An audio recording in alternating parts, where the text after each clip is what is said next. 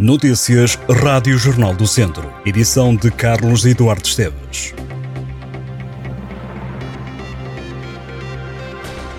Os enfermeiros do Centro Hospitalar Tondela Viseu mantêm a greve para esta sexta-feira, uma vez que o Conselho de Administração mantém a posição que tem assumido sobre determinadas reivindicações dos profissionais. Quem o diz é o sindicalista Alfredo Gomes, que assegura que, apesar de haver diálogo, o Conselho de Administração do hospital mantém a mesma posição. O porta-voz do Sindicato dos Enfermeiros Portugueses contou que não há evolução nenhuma nas situações que o sindicato identificou entre as reivindicações destes profissionais. O sindicalista destacou a não progressão dos enfermeiros que tiveram contratos em instituições do Serviço Nacional de Saúde que, por serem precários, não receberam pontos. Sendo assim, a greve dos enfermeiros no Centro Hospitalar Tondela Viseu mantém-se nesta sexta-feira. Atenção ao frio. O distrito de Viseu está sob aviso amarelo e assim vai continuar durante várias horas.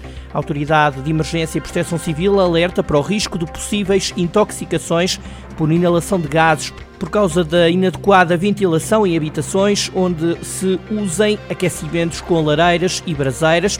A Autoridade Nacional da Proteção Civil alerta para o perigo de incêndio, formação de gelo, piso escorregadio e queda de árvores. A Proteção Civil apela ainda a uma maior atenção aos grupos mais vulneráveis, como idosos, crianças, doentes crónicos e sem abrigo. Como medidas preventivas, a Proteção Civil pede à população para evitar uma exposição prolongada ao frio e às mudanças bruscas de temperatura e recomenda o uso de várias camadas de roupa e uso de gorro, cachecol, luvas e meias quentes. As pessoas são aconselhadas a comer sopa e bebidas quentes, evitarem o consumo de álcool. Quem trabalha ao ar livre deve usar roupa adequada e deve também evitar esforços excessivos. Os cidadãos devem também evitar o uso de dispositivos de aquecimento antes de dormir, desligando-os da corrente antes de se deitarem. Na estrada, os condutores devem adotar uma condução defensiva e ter especial atenção aos locais da estrada suscetíveis à formação de gelo. 15 corporações de bombeiros do Distrito de Viseu vão receber mais de 13 mil euros pela recolha de mais de 180 toneladas de equipamentos usados no ano passado. A ação foi feita durante a campanha Quartel e Letrão. Os bombeiros da região reuniram 444 quilos de pilhas, 1.518 quilos de lâmpadas e mais de 178 toneladas de equipamentos elétricos usados em fim de vida. Como recompensa, as corporações vão receber uma compensação financeira no valor de 13.530 euros. Os bombeiros de Mangualde foram a corporação que mais material conseguiu recolher, no total 31 toneladas. A corporação vai receber 2.366 euros em dinheiro. No segundo lugar ficaram os bombeiros de Canas Senhorim, em terceiro lugar os bombeiros de Tarouca.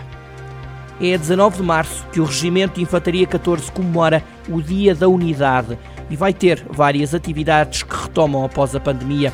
A novidade vai ser a angariação de fundos para instituições sociais da região. O dia do R14 será comemorado com atividades de caráter militar, religioso, cultural e desportivo entre os dias 25 de março e 1 de abril. O lema deste ano é Enaltecendo Tradições em Tempos de Modernidade.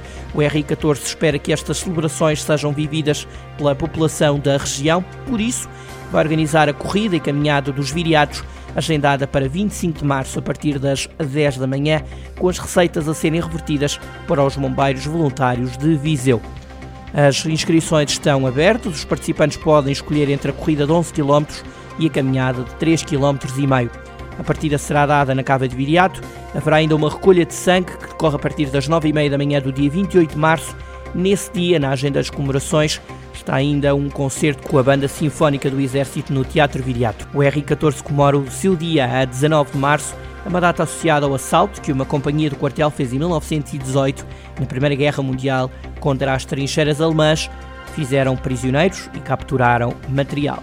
Uma águia de asa redonda, ferida, foi resgatada pela GNR na A25. A ave foi transportada e entregue no Centro de Ecologia, Recuperação e Vigilância de Animais Selvagens, o Servas, em Gouveia, onde vai recuperar dos ferimentos. Entretanto, o Infarmed determinou recolha no mercado de máscaras faciais descartáveis da marca Gismed, por causa da utilização de marcação CE indevida por não existir evidência de cumprimento de todos os requisitos legais aplicáveis a nível europeu. As entidades que eventualmente disponham de unidades deste dispositivo médico não as devem utilizar e devem entrar em contacto com o fabricante.